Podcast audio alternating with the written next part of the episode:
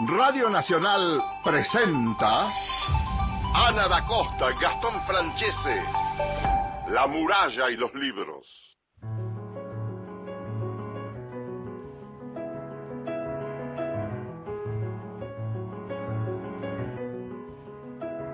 Hola, ¿qué tal? ¿Cómo están? Muy buenos días. Bienvenidos, como todos los sábados, a las 7 de la mañana, haciendo La muralla y los libros, el programa de la Biblioteca Nacional. Mi nombre es Ana da Costa. Me acompaña como cada programa, cada sábado, Gastón Francese. En la coordinación de aire y producción, Cristian Blanco. Hola, Gastón. Muy buenos días. ¿Cómo estás? ¿Cómo te va, Ana? 7 de la mañana, 21 grados, una mañana hermosa, preciosa, ¿eh? Divino, está divino el día. Y mm, un momento histórico para, para los Pumas. Sí, ganaron. muy concentrado, no, no te veo muy, deporti muy deportista vos.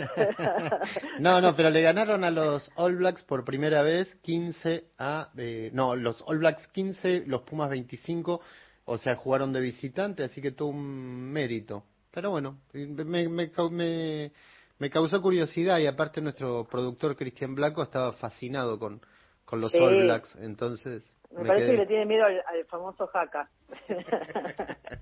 ¿Cómo estás vos? ¿Qué tal la semana?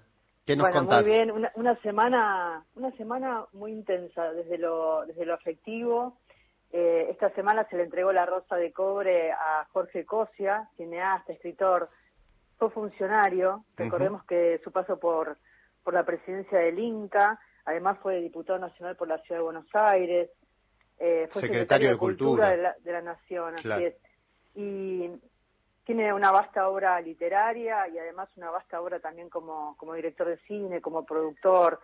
Eh, hizo, ¿te acordás el, el recordado programa Porto Cultura? Sí, sí, sí, tal cual. Que yo esta semana, antes de, de encontrarnos en, en la Biblioteca Nacional para la entrega del premio, le decía que, que es un programa que a mí me, me encantaba y lo miraba a la noche. Así que después vamos a hablar de todo esto con, con Jorge Cosia, pero si te parece vamos a, a dar los teléfonos de comunicación primero, por si nuestros oyentes se quieren comunicar. Vamos con los teléfonos. Es eh, línea de WhatsApp 11 65 84 0870 o contestador. Nos dejan su voz, tienen 30 segundos. 0810 222 0870. ¿Sabes lo que me contaba Tristán Bauer, el ministro de Cultura? Que también es pintor, Jorge. Es pintor y sabes que después le vamos a preguntar por el libro Che Cuba, porque está, sus poemas están ilustrados y hay una anécdota muy interesante sobre uno de los poemas que escribió en Cuba. Eh, este premio tan importante para Jorge Cosia, La Rosa de Cobre, que quiero recordar también a otro poeta y un, un escritor muy Mm. querido también por la Biblioteca Nacional y por el mundo literario, que es Alberto Fumber, que falleció ayer. Y la Biblioteca Nacional eh, también le había entregado la Rosa de Cobre. Este año se había publicado su obra. Así que después vamos a, a mencionar un poco Sí, la sí. obra de Alberto Fumber. Me gustó lo de la rosa de Sí. cobre porque es lo, lo que decía Carlos Bernatec. Ahora vamos a, re- a- recordar el, el evento en un audio muy cortito que hicimos, eh, que es una forma de reconocimiento y agradecimiento a la trayectoria, sobre todo. Así es. En la- en- es un premio que comenzó en la época de, de Horacio González, cuando estaba como director, junto con Carlos Bernatec, que es escritor. Y, y qué honor, ¿no? Haber sido presentado este premio por Carlos Bernatec, por Sí. Guillermo David, director de Cultura de la Biblioteca, eh, y el ministro Tristan Bauer, el ministro de Cultura. Si te parece, vamos a hacer un pequeño resumen de lo que fue este momento, de lo que vivimos esta semana en la explanada Juan José Saer de la Biblioteca Nacional, en, este, en, este, en esta entrega de premios de la Rosa de Cobre a Jorge Cosia.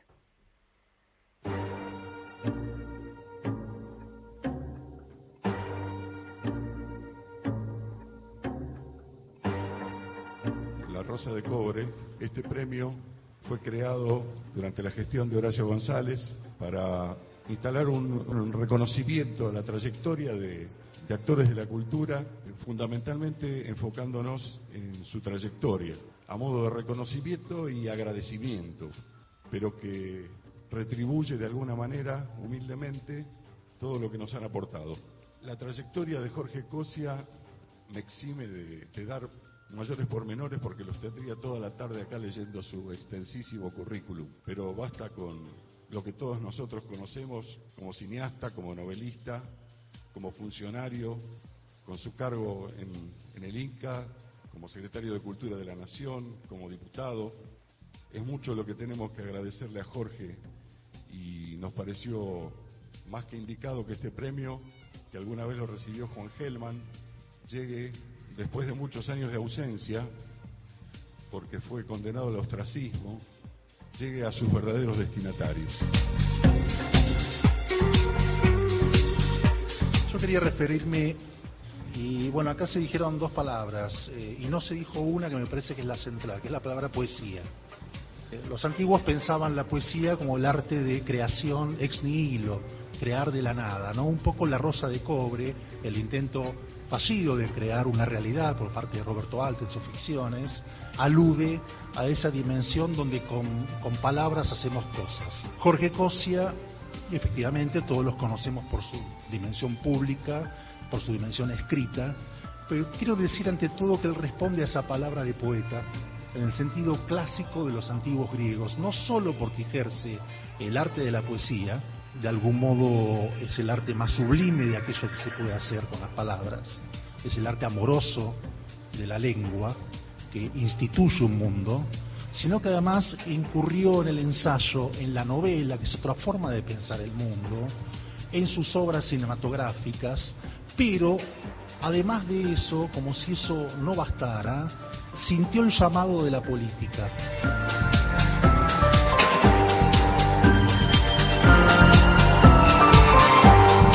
Felicitaciones, Jorge querido.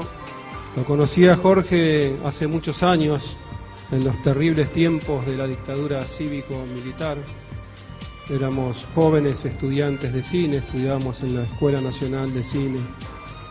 Y desde ahí anduvimos.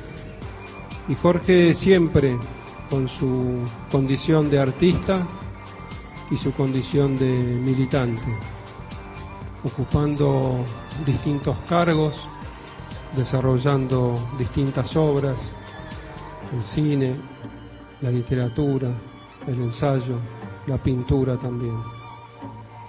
Te transformaste en un ejemplo para nosotros, Jorge. Y no han sido fáciles y han sido de lucha estos años, luchas como siempre de, luces y de sombras. Por eso me parece un acto de, justicia este reconocimiento. Y qué emoción recibir una rosa de cobre que nos recuerda a Roberto Art, a sus personajes. La cultura en, este, en estos tiempos de reconstrucción tienen un, un rol central en el mundo y aquí en nuestro país también. Así que gracias, me dicen que te entregue el premio, así que vamos a hacer este justo acto.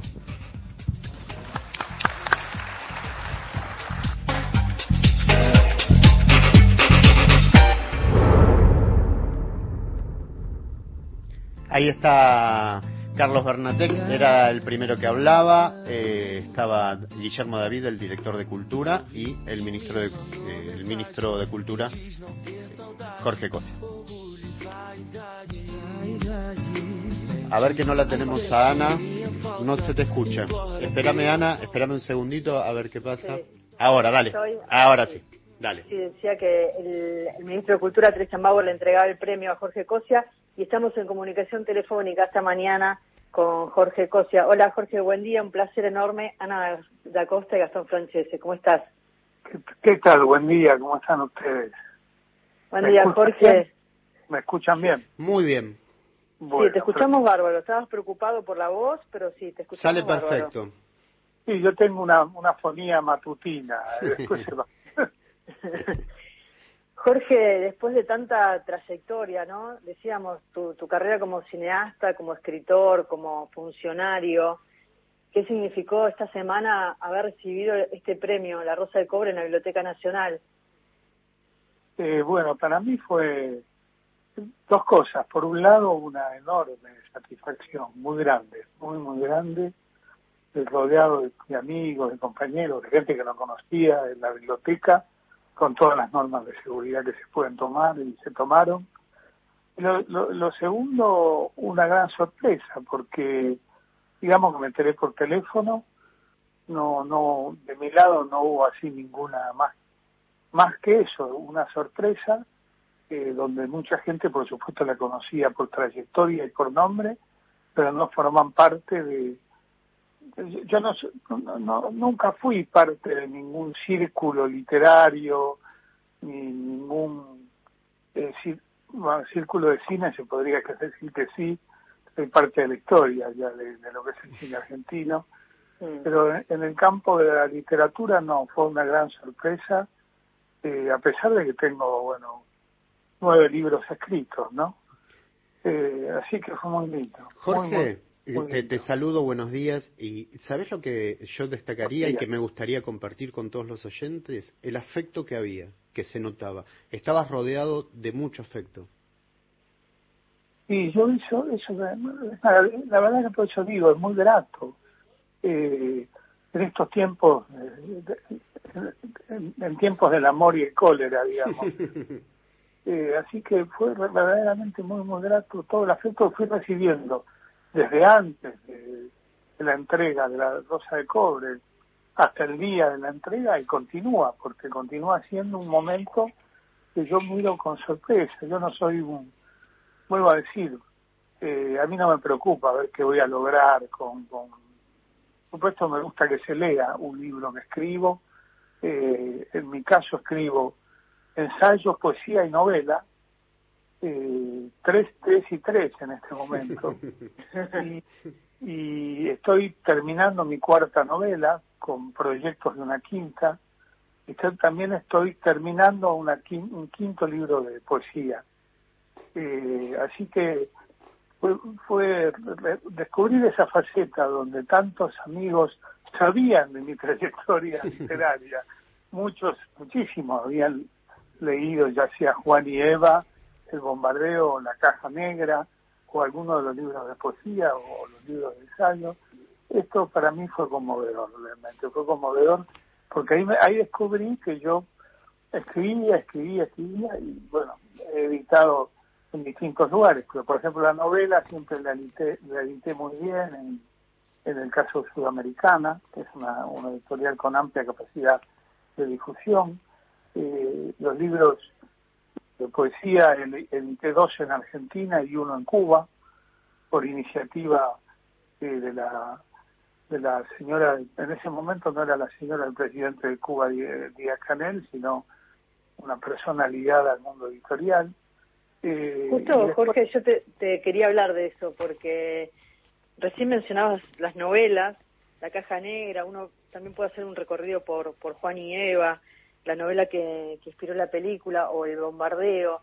Pero tengo acá Che Cuba y esta semana cuando hablábamos previo al, a conocernos en la, en la biblioteca, me contabas una, una anécdota muy linda que tiene que ver con Che Cuba y otros versos pintados, porque quiero retomar esa frase que dijo Guillermo David cuando habló sobre tu obra y dijo el arte amoroso de la lengua, ¿no? Sobre la poesía y hay un, poema tuyo que escribiste eh, totalmente afiebrado, porque estabas con 38 de fiebre cuando lo escribiste, y tiene que ver con Cuba.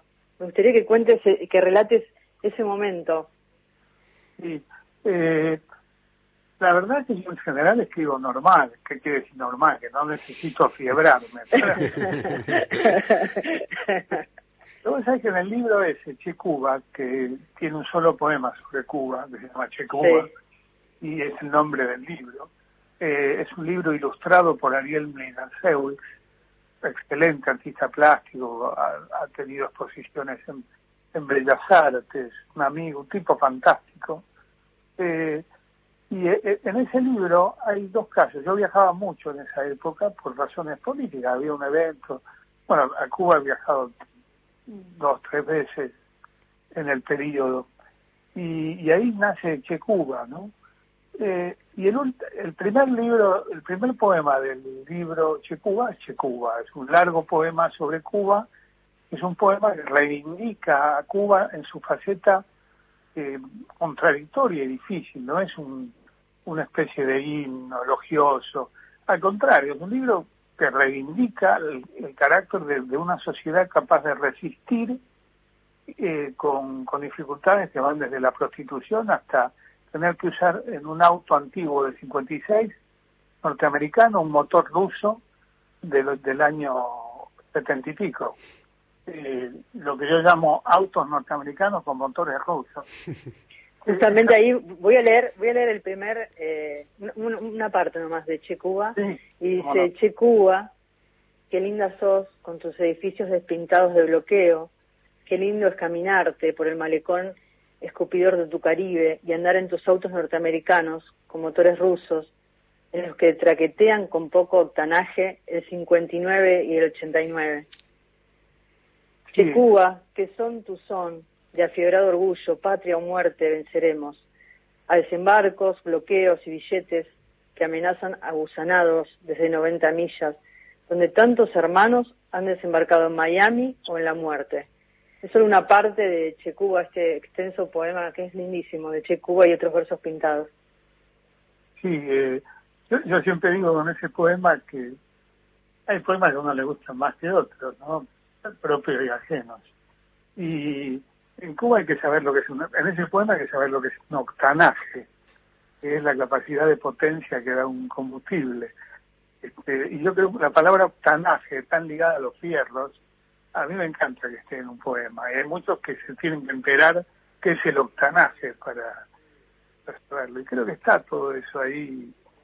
Y, y, ese libro tiene el último poema, un poema que de otro viaje, que, que está eh, ligado a, Cuba, porque es un poema sobre Vietnam.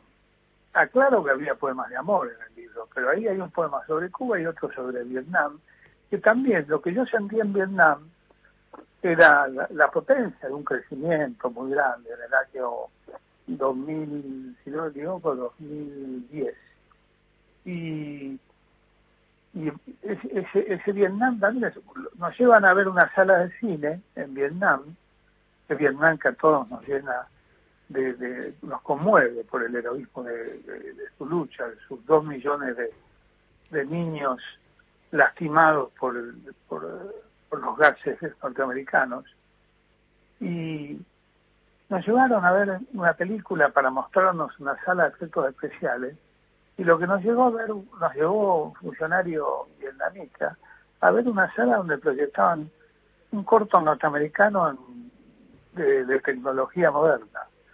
Este, y, la receptividad de Vietnam con los americanos era buena, digamos, a pesar de que había habido dos millones de muertos y muchos han viajado, viajan a Vietnam con una cierta actitud o para ver a sus muertos o para saber dónde murieron o también de manera reivindicatoria. Así que el poema estaba abierto y cerrado por dos ciclos históricos revolucionarios, uno Cuba y el otro Vietnam, con sus virtudes y defectos. Yo en el, en el, poema de Cuba hablo hasta de la prostitución en Cuba, la prostitución que tuvo que padecer Cuba, un país que luchó contra la prostitución y que por la crisis después del año 89 la padece. Pero no hago un poema bravo, Cuba, bella Cuba, hermosa Cuba, perfecta Cuba. No, motores norteamericanos del año 56, perdón, autos del año 56 con motores rusos. Es una metáfora de las contradicciones y la poesía tiene mucho poder para reflejar este universo, ¿no? Yo creo que la poesía eh, a veces actúa con más fuerza que un ensayo eh, en términos poéticos, este, pero a veces también un ensayo actúa con más poesía que, un buen poema. Y a mí me maravilla eso, ¿no? De cómo juega, eh, de cómo juega la palabra. Este. así que ese, libro está asignado. Y el otro dato es que en ambos casos, el poema de Cuba tenía 38 grados de fiebre. Y sí fue, fue afiebrado el poema, porque es el mismo poema. Y la paradoja es que cuando estoy en Vietnam, me agarra una, un cuadro digestivo muy, muy fuerte.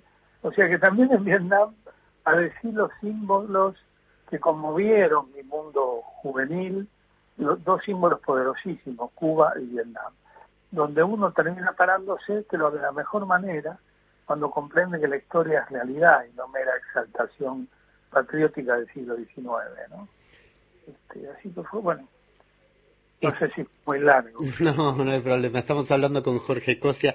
Eh, Jorge, también vos, eh, además de la poesía, también incursionaste en lo que sería la novela histórica. Y ahí se cruza, sí, otra gran pasión tuya, me imagino, como es el peronismo.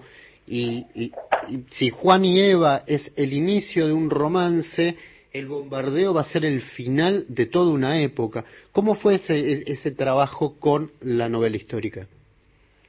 Sí, bueno, mi primera novela es, este, es Juan y Eva, eh, la historia de cómo se conocen Juan y Eva, sabemos quiénes son, ¿no? Este, del año eh, 44 y, y, la historia va de cuando se conocen Eva hasta el 17 de octubre del 45. Por lo cual es una Eva desconocida para muchos.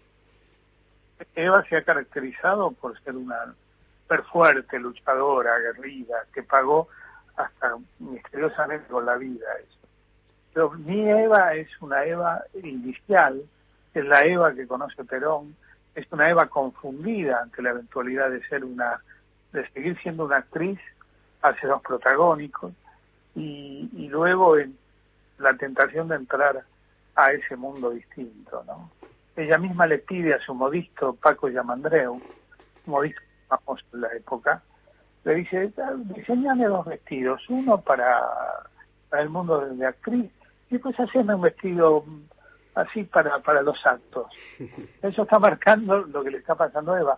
Eso no lo inventé yo. La novela histórica se caracteriza por ir a la fuente, un montón de cosas que se dijeron no se saben, pero uno sabe lo que pasó y va reuniendo los hilos que juntos van trazando el camino. Y esas palabras, lo que Eva le pide a Paco Yamandreu, lo contaba, lo cuenta en un libro Paco Yamandreu. Ese es el secreto de la novela histórica, donde uno va trazando el hilo de lo que ocurre, ¿no? Cosas increíbles, yo lo conté en el acto, que a Eva le pegan estudiantes, la fecha es el, el 15 de octubre, cuando Perón está preso en Martín García, en el año 45. O pasan cosas tremendas que uno debe conocerlas, porque eh, decimos, estudiamos la historia y vemos cómo se han juntado las clases sociales, los sindicatos. ¿Qué pasa con el amor? Para mí es un elemento fundamental de la historia. ¿no?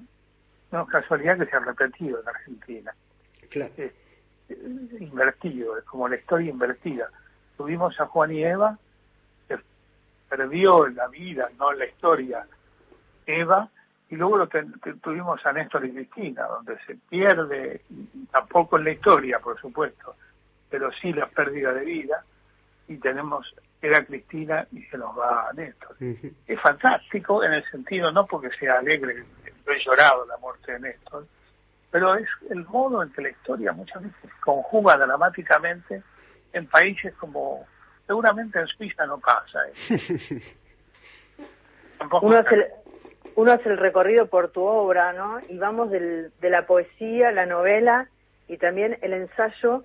Y quiero ir a algunos de los puntos de, del libro que escribiste que se llama Del estallido a la esperanza, reflexiones sobre cine, cultura y peronismo. Y hay algunas imágenes en, en el libro, hay fotos con Carlos Saura en el Festival de Cine de Mar del Plata y una sala del Bicentenario. Quiero hablar de esta foto que es para mí es emblemática y habla mucho también de, tu gestión. Estuviste en el Inca entre el 2002 y el 2005 eh, en, en, ese momento el Inca recuperaba la, la, autarquía, implantaste la cuota pantalla y se inauguraron salas, espacios Inca. Y quiero hablar de esta sala del Bicentenario que está en la latitud 90, eh, en la base Yubani, es la primera sala de cine en la Antártida. Sí, eh, es la primera, forma parte de cierto atrevimiento que para algunos puede parecer irresponsable, este, pero abrir una sala en la Antártida, en, en, las islas de, están más al norte, en la Antártida, ¿no? Pues están, eh, lo hicimos eligiendo un lugar donde hay una cantidad importante de bases. Hay base uruguaya, base china, base coreana, base, bueno, algunas bases, no me acuerdo ya cuántas son. Y, y, es una base científica que no se llama Yuga ni tiene otro nombre, ahora no me acuerdo hasta esta hora. Eh, y que la característica central era que nos permitía a nosotros generar un hecho de fuerte simbolismo, donde pudiéramos hacer una sala de cine que compartieran tanto los científicos como los, el personal de la base, muchos científicos en el verano hay, y, y luego compartirla con, con de las bases extranjeras. El día de la inauguración, en el 2004, vinieron vino personal de Corea del Sur a ver, a ver una película, fíjense ustedes, ¿no? El resentimiento nuestro, una película de, de Campanella, o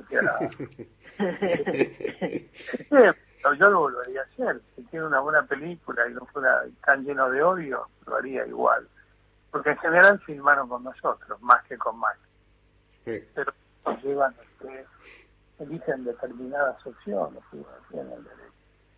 Pero para, pa- es curioso como determinados enemigos a muerte del kirchnerismo filmaron más con el kirchnerismo de lo que filmaron con el macrismo, ¿no? Este, y esta paradoja se dio y, la sala fue duró muchos años, después la cerraron y la volvió a abrir Tristán.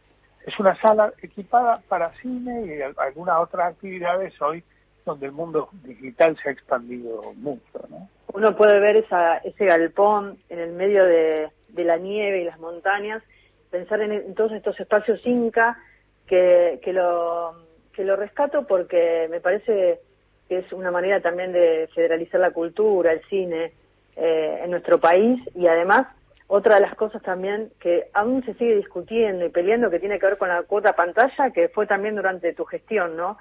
Digo, ese es una manera también de, de defender nuestro cine a nivel nacional. Sí, eh, sin duda, he tenido la fortuna de poder combinar libros con obras, en el sentido de que primero salió la, creo sí, creo que salió primero la, la apertura de la sala latitud 90, que es la latitud de la Antártida, ¿no? Sí, eso fue en 2005. 2005 fue, ah, me había olvidado, mira, claro. Sí, está- estoy acá con, con, el, con tu libro. Eh, vos, yo pensé que era 2004. Sí, fue abril de 2005. 11 de abril de 2005, sí. ¿Estás segura que fue 2005? Y así lo decís vos en el, en el libro, así que Ah, no creo que te hayas equivocado. No, por ahí me equivoqué. tendría que, tendría que, sí, tomar el, eh, subirme a uno de los aviones del bombardeo para ver mejor cómo es. Jorge, Eh, Jo- eh, déjame preguntarte, al, cu- ¿cuál fue la, la, la experiencia que tuviste como funcionario? ¿Cuál, cuál fue la- lo que más te gustó de realizar esa tarea y qué fue la- lo, lo que te quedó pendiente, si se puede decir de esa manera? Bueno, yo, yo he, sido un he sido el funcionario que más tiempo estuvo al frente del área de cultura en la historia, Ujú. prácticamente cinco años. Así que hubo, hubo tantas cosas que yo suelo medirla en cemento y ladrillos. Si me preguntan cómo fue tu gestión, y fue lo que más ladrillos se pusieron uno arriba del otro. Y fue por mérito no de Jorge Cosia, sino por mérito de un gobierno, ¿no? Porque cuando hacíamos una obra, hemos hecho 100 casas del Bicentenario, eh, con trabajo de cooperativas de construcción eh, encaradas por el Ministerio del Trabajo, con Tomada, con Presidencia de la Nación, con Parrilli, eh, con Tristan Bauer eh, en comunicación, y luego conmigo en, en el rubro eh, cultura. 100 hicimos, pero luego hay que contar eh, la, la casa de, la casa de la cultura en, en Mendoza, luego la Casa de la Cultura del Chaco, luego la Casa de las Culturas en Misiones, los edificios, el complejo edificio de, de Santiago del Estero, y la verdad que me olvido, hay más, hay más, hay de todo tipo de, de obras, donde están también obras que se terminaron incluso eh, después de que yo me fui, que es el, el Centro Cultural de Kirchner, que prácticamente Sí. se termina Claro. cuando estoy, pero se inaugura después. Eh, así que bueno, por el lado de la obra física, pero no era solo la, bueno, los edificios en cantidad, no hay nada comparable. Eh, eh, pero no era solo la obra, sino también la intercomunicación del proyecto cultural, la entrada del, mundo digital al mundo de los ladrillos, digamos, eh, la intercomunicación entre los centros culturales de todo el país con programas compartidos, era, era formidable. Yo siempre tengo, tengo algunos, eh, hay obras que son para mí más conmovedoras y simbólicas, la mayor tal vez sea eh, haber llevado la Secretaría de Cultura a la Villa 21, donde no es que puse una casa en la Villa 21, yo comprendí que de eso era muy difícil abrir casas en los, barrios de emergencia, en los mm. barrios más pobres. Entonces lo que dije es, bueno, vamos a empezar con un modelo, y el modelo es mudar la Secretaría a la Villa 21. Eso significa mudarme a mí también. Sí, sí, fue un acto muy simbólico. Me mudé y los sectores más reaccionarios decían eso es un hecho simbólico y yo les decía por supuesto claro simbólico un hecho simbólico donde estoy yo sentado ahí trabajando ese, ese es el simbolismo para tomar como modelo y para que muchos lugares que han pensado que jamás tendrían un centro cultural eh, bueno haya en principio largamos con una Secretaría de Cultura de Presidencia de la Nación que tiene prácticamente categoría ministerial, porque no depende más que de la presidenta. Así que eso para mí fue fantástico. Y tomo como ejemplo, un ejemplo para mí me, siguen conmoviendo, la verdad. Me acuerdo que un día me iba de, de la Villa 21, que además es un edificio que era, quedó un poco deteriorado después, este, cuando se abandona bastante, pero me estoy yendo de la Villa 21 y después me cuenta la presidenta, la directora del centro, este, me dice, te iba una nena de, de, seis años, me dice, y te vio irte, y entonces me miró y me dijo, ahí se va Jorge. Una nena de seis años llamaba al secretario de Estado de Cultura de la Nación Jorge. No puedo decir, yo me sigo poniendo la, me sigo poniendo la piel de gallina, porque yo ya no, no era, ahí se va el secretario, ahí se va el señor Cosia, ahí se va Jorge. Eh, no he tenido un homenaje mayor en mi gestión. Este, parece pequeño, a mí me parece... Este, claramente.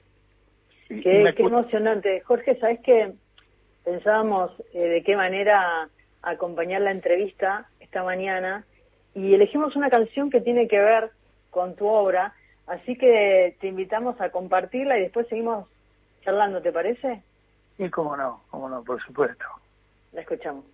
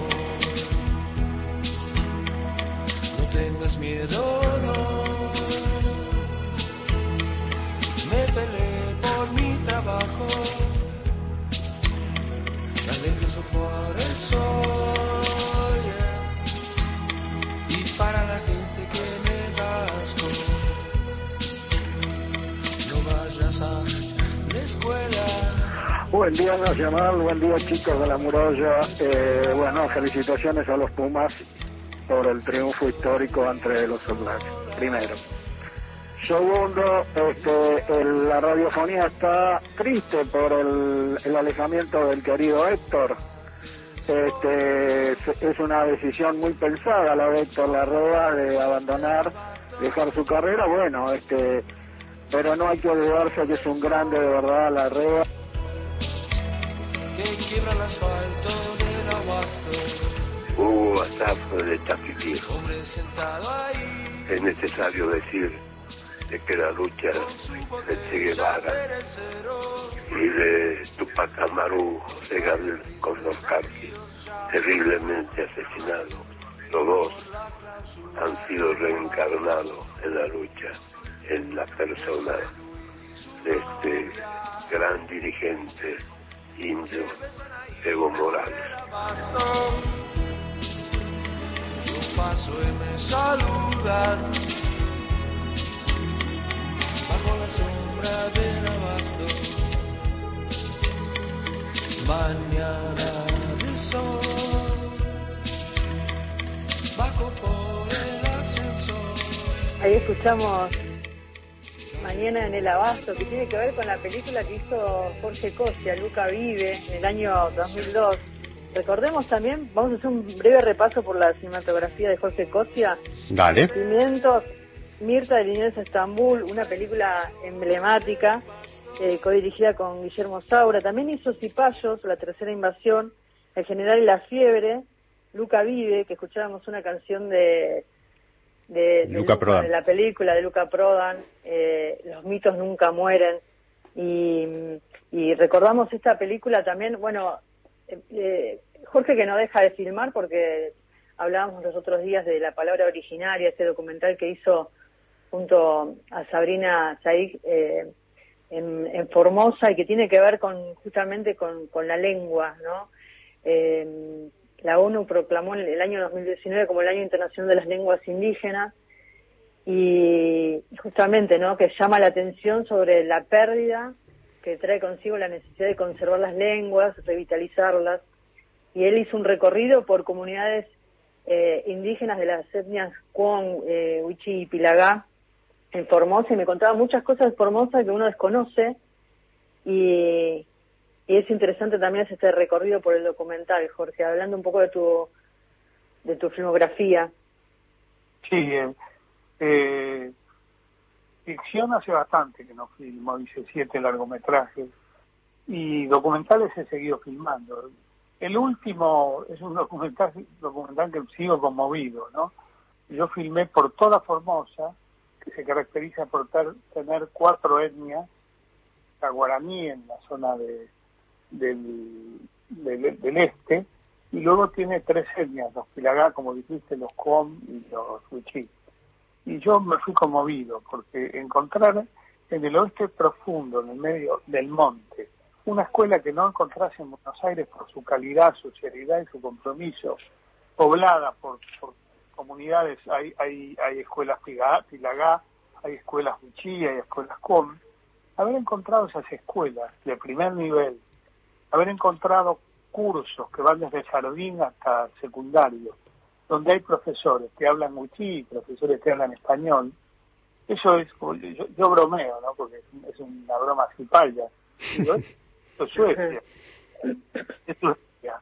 Porque el nivel de, de- de compromiso, de, de- de seriedad de una provincia que fue 20 años atrás muy pobre, muy, muy sojuzgada por la pobreza, encontrarla hoy con nivel escolar, con libros editados en Huichí, Com y Pilagá, este, donde los guaraníes no necesitan una educación tan específica porque la población guaraní es mucho más fuerte, muchos hablan guaraní de, de chicos, mientras que los que son Pilagá hablan Pilagá pero no hablan Huichí, y los que son Huichí no hablan Pilagá, etcétera, ¿no? Y aparte vos ahí, ahí contás de que el niño criollo va a la escuela aborigen. Sí, este, el, el, el, el niño, vos vas a encontrar una escuela, por ejemplo, Pilagá, donde hay niños criollos que son que van y aprenden Pilagá, este, y profesores Pilagá. Eh, y después un profesor que no es Pilagá, que es un profesor que es criollo él, y que comparte con los alumnos que aprenden Pilagá tienden ese puente comunicacional entre el mundo pilagá y el mundo este, eh, criollo. En una sociedad que vivió trágicamente, incluso en épocas del peronismo, eh, en una época difícil de comunicarse con Formosa, hubo una tragedia, la famosa, el bombardeo pilagá, ¿no? Como se llama. Y que, que es terrible recordar eso, porque es uno, un hecho eh, verdaderamente conmovedor y que yo no yo estoy- yo sé muy bien estudié el caso no es Perón el responsable se le escapó de las manos pero había una cierta visión despectiva del indio todavía Claro. como de, de indio entre comillas ¿no?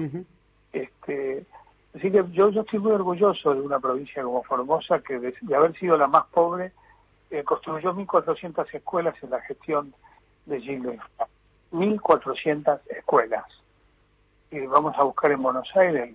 Buenos Aires se construyeron también en un periodo anterior, eh, ni que hablar en el periodo reciente, ¿no? Esas cosas conmueven. Yo digo, eh, ¿no sabes que yo, yo no escribí sobre el tema y lo hice, pues ya bueno, vamos a escribir sobre la- el mundo Wichip y la Gaucom en un ensayo. No, yo, yo lo llevé al mundo de la poesía. Eh, no, no, no, no me pregunten, no me pregunten por qué, pero mundo de la poesía, porque me, parecía tan conmovedor que me conmueve más con la palabra poética que con la palabra ensayística. Eh, en este momento, la verdad, no me debo algunos libros de ensayo y lleva mucho tiempo, mucho trabajo. Lo haré tal vez en algún momento. Jorge, la única pregunta que me queda por hacer es, ¿de dónde sacabas el tiempo? Entre la tarea de funcionario para escribir, ¿cómo, cómo, cómo manejabas eso? Lo primero que, que puedo decir es que no, que no tenía un equipo trabajando, eso seguro. Algo en la corrección, en la corrección todos tenemos equipos, de, de- todo el mundo toma, llévate hasta- García Márquez, le- le- le- a un corrector es un corrector gramatical. Eh, yo no sé de dónde se acaba el tiempo, porque yo, especialmente lo recuerdo, las dos primeras novelas fueron escritas cuando yo era funcionario, lo escri- escribía de noche, pero con una pasión que a veces me cuesta reencontrar. Ahora que estoy escribiendo mi cuarta novela, ya casi terminada, que se llama Chau Amor, que no es sobre el peronismo, eh, lo aclaro, digamos. Eh, eh, tengo un proyecto, una quinta novela, donde va- entra de alguna manera un perón muy particular de lo que yo llamo un perón eh, teniente y capitán. Un perón, un perón jo- joven de la década del 20. Pero los libros como Juan y Eva y, y Chau, perdón, y El Bombardeo, El bombardeo.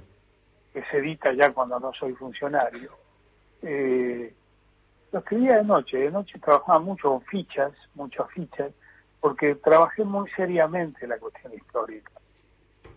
Trabajé mucho la cuestión histórica. Lo que pasaba, yo lo contaba, lo, lo conté el otro día, creo, ¿no? El caso de un teniente de Marina, Gorila, comando de, de la Marina, llamado Spinelli, que cuando escucha el grito del pueblo, me equivoqué el día de la, de la presentación del libro, y dice septiembre del, del 55, después lo corrijo sin mencionar, bueno, era jul- junio, 16 de junio del 55, Sí, claro. eh, siempre hay algún error hay que cometerlo, ¿no? Sí, sí, Jorge. Nunca me confundo junio con septiembre, son tres meses justos, pero en ese caso me confundí. Lo cierto es que en junio del 55, ese señor llamado Spinelli, eh, cuando escucha al pueblo gritar la vida por Perón, comenta a sus compañeros de, de trinchera en el edificio de la Marina, que está donde está la prefectura ahora. Eh, dice, ah, la vida por Perón, ¿quieren la vida por Perón? Denla. Y los ametralla. Qué locura. Los ametralla, sí, ¿eh? Mata tipo. Mata, Pero-. Recién men- mencionabas al- ahí al pasar eh, Chau Amor, esta novela que, que es inédita, que habla sobre, me contabas los, los otros días sobre dos argentinos en París, en el exilio, que un poco está atravesada tu obra por el tema del exilio. Nos quedaríamos horas hablando con, con Jorge Cosia porque tiene muchísimas, muchísimas anécdotas y estos, ¿no? Como estos pequeños destellos de, de emoción que fue contando en esta mañana.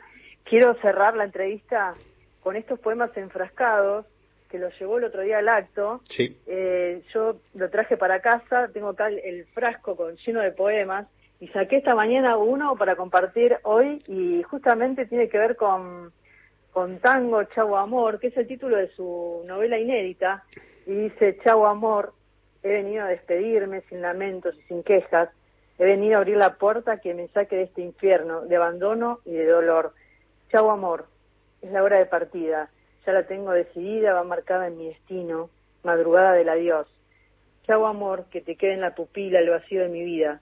Son las 5 menos 20, que es la hora preferida de extraviados y suicidas. Chau amor. Gracias Jorge por, por haber compartido esta mañana tantos recuerdos, por este merecido premio Rosa de Cobre, que se entregaron a, se entregó este premio a, a tantos escritores, poetas, nombrábamos a Juan Gelman, a Spumber, y, y rescatar eh, eh, tu obra y, y tu trayectoria. Bueno, yo te felicito porque lees muy bien los poemas. Muy bien. Bueno, Gracias, Jorge. ¿eh? No, gracias. Y, y le quiero agradecer también a, a Fabián, A Fabián. Blanco, que te acompañó y te acompañó durante mucho tiempo de tu gestión y te acompañó también a, a recibir la Rosa de Cobra, así que le mandamos un beso enorme. Sí, además me llevó en auto en plena cuarentena, que- en fin.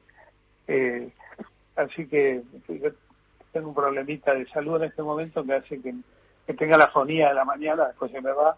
Así que Fabián Fabián es un amigo de primera. ¿no? Es muy lindo este, compartir tantos años de trabajo con la amistad. Así que les agradezco a ustedes mucho. Gracias, Jorge. ¿eh? Gracias, compartíamos ahí, que no hablamos de la película de, de Luca, compartíamos esa canción y también elegimos Ojos de Videotape porque también está ahí la mirada tuya como cineasta. Gracias, eh, Jorge, un placer enorme.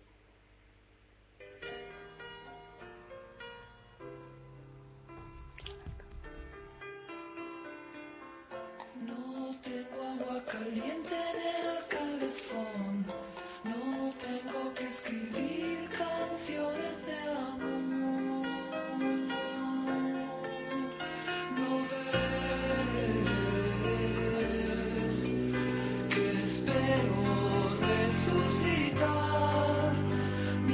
miras esos ojos de videotape. Ya llega aquel examen del bien y el mal. Ya llegan las noticias cruzando el mar.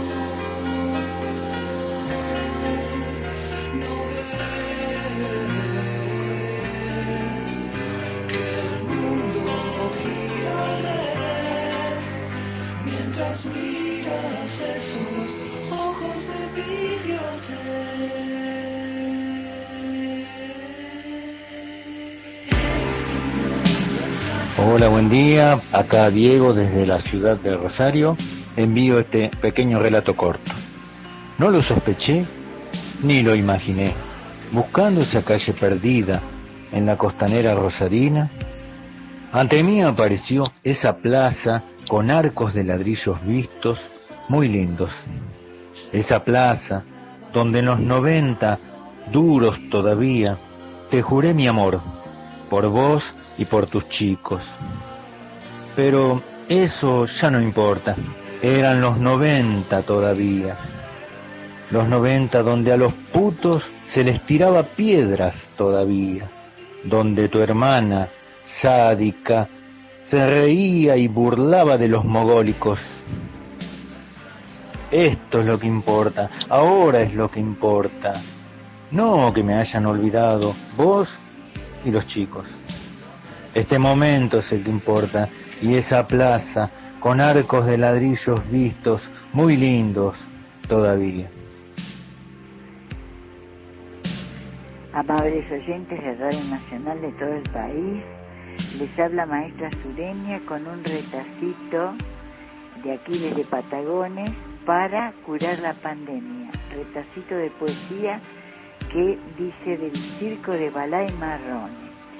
En el circo de Marrone y en el circo de Balá, los chiquitos de otros tiempos iban todos a jugar. Las gracias de los payasos de Buenos días, soy maestra Zuleña y vamos a continuar con eh, el circo de Balá y Marrone. Habíamos hablado ya del mago René Laván, que tenía su habilidad con las cartas, y ahora les toca el turno a los elefantes. Eran los elefantes que no podían faltar porque las- con las damas de la India ellos se venían a acompañar. Pero ¿qué sucedía? Que muchas veces supimos que había Ahí estamos escuchando la música y a nuestros oyentes. se corta. Sí, se corta. 30 segundos tenemos. Sí, vamos a repetir las, las vías de comunicación. 11 65 84 0870 WhatsApp como la que nos escribe Libertad que dice buen día en Formosa también está el pueblo Nivaclé que tiene su propia lengua y lucha por su reconocimiento en Argentina. Así que bueno, gracias por el dato. Ahí está. Y le quiero agradecer recién, un oyente hablaba de Héctor Larrea, sí, que hace el programa hasta fin de año. Le quiero agradecer a Martín Jiménez que nos mandó Héctor Larrea, Una vida en la radio, segunda edición. Se agotó la primera edición. Mira qué bien. Eh, y agradece aquí en, en, uno de los agradecimientos a la Biblioteca Nacional eh, que le hemos aportado algunas de las imágenes ahí de la, de la hemeroteca. Así que muchísimas gracias. Ya lo vamos a entrevistar a Martín para que nos hable sobre... Dale, libro. genial. Eh, ¿Vamos con poesía? Sí, La claro. tenemos a Eli Ramponi, vamos a escucharla.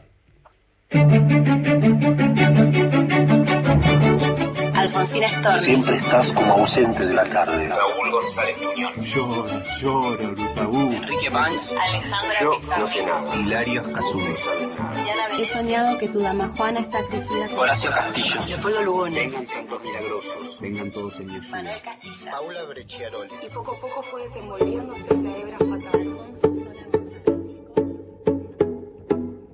Hola, soy Eliana Ramponi, soy escritora, nací en la ciudad de Mercedes en 1984, cursé estudios en letras en la Universidad de Buenos Aires, publiqué en distintas antologías, en revistas literarias nacionales, internacionales, dicté también talleres de poesía para niños, adolescentes, adultos. En abril del 2017 publiqué mi primer poemario que se llamó Éter por la editorial Diamantes en Almíbar. En abril del 2019 fui seleccionada para participar de la Antología Federal de Poesía, organizada por el Consejo Federal de Inversiones y que se presentó en la Feria del Libro de ese año.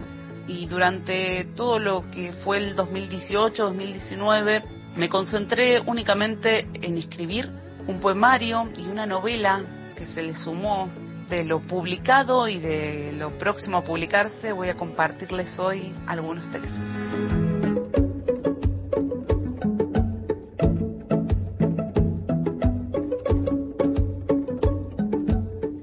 Poema se llama Vestido y pertenece al poemario Éter, publicado en el año 2017. Noviembre te encuentra en un tercer piso de la ciudad más húmeda del mundo, agitando un vestido minúsculo y usado.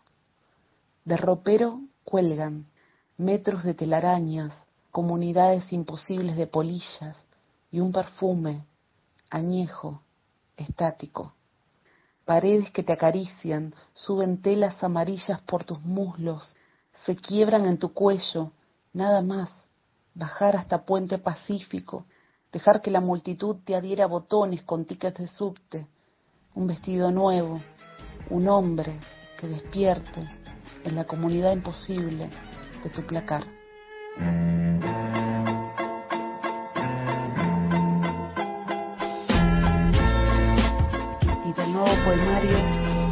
Algunos poemas, como este. Abuelo, trajeron una cama para que mueras, pero nadie muere en carnaval. Que pregunten al invierno, a los hogares encendidos, por qué comenzamos a ver en tu voz la lucidez de las despedidas. Van a decirte que es segura, que ya no necesitas tu fuerza. No vas a tener miedo ahora en el escritorio, fuera del hospital. Una señora irlandesa duerme junto a mi cama. Cuando se despierta puedo ver bajo su cara las madrigueras de sus venas azules, la piel de seda usada, sus ojos terribles. Su fuerza de hombre te ayuda a desvestirte, te sostiene, te dobla, te acuesta. Con qué ternura bruta, como mueve sus agujas cuando teje.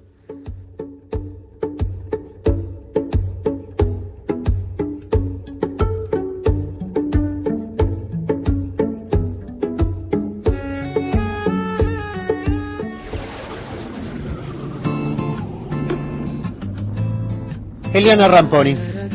Qué linda música elegiste, me encanta la poesía en el programa y hablando de poesía recordamos entonces a Alberto Spumberg que la biblioteca lo homenajeó este año con la Sí. edición del libro Guardianes de Piatoc, mirada sobre Alberto Spumberg. Es una obra que rescata su poesía en textos de Juan Sasturain, Horacio González, Teresa Parodi, Eduardo Josami. Pueden encontrarse con, con esta obra en, eh, entrando a la página web de la Biblioteca Nacional y lo pueden descargar y leer desde ahí. Eh, nuestro homenaje a quien también recibiera la Rosa de Cobre.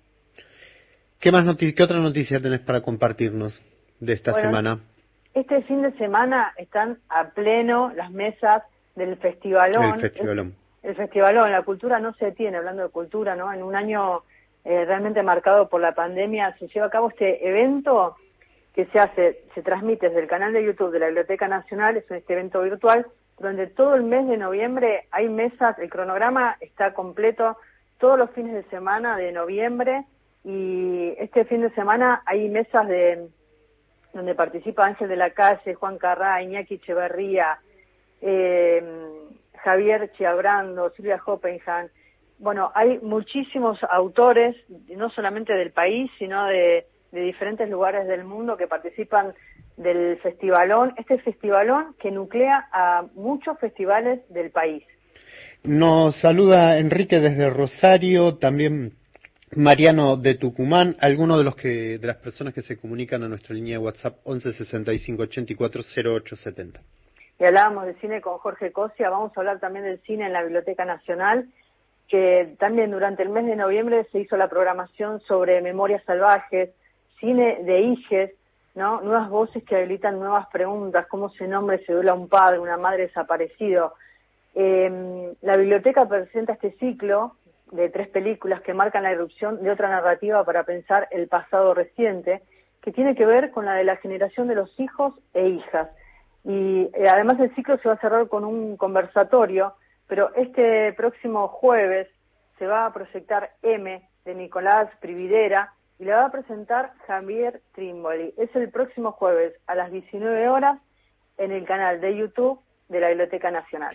En la entrega de La Rosa del Cobre vi a María Moreno, que hacía mucho que no la veía. Y, ¿A María? y- sí, no, y me, me contaba todo lo que están haciendo también en el Museo del Libro. Sí, se están haciendo muchísimas cosas, eh, se están planificando nuevas secciones, se está pensando en lo que va a ser el, el cierre de fin de año en la Biblioteca Nacional y en el Museo del Libro de la Lengua. Eh, así que mm, sí, eh, es un gusto verla María. Sí, Porque te es- hace reír.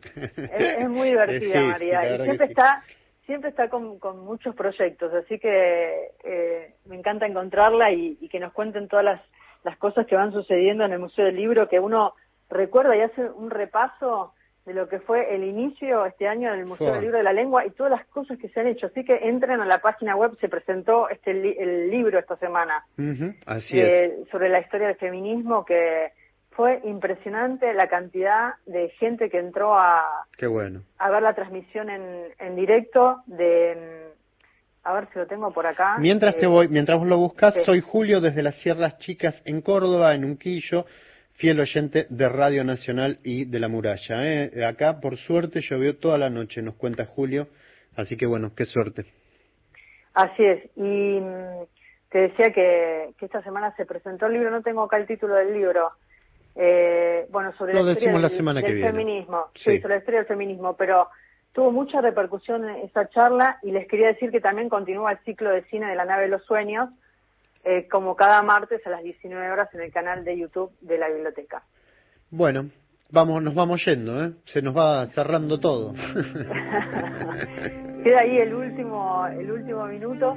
Eh, nos despedimos. Muchísimas gracias a Marcelo Cruz en la operación eh, técnica, a Cristian Blanco en la coordinación de aire y en la producción, Gastón Francese, Ana da Costa quien les habla. Que tengan muy, pero muy buena semana. Nos despedimos hasta el próximo chau. sábado. Chao, chao.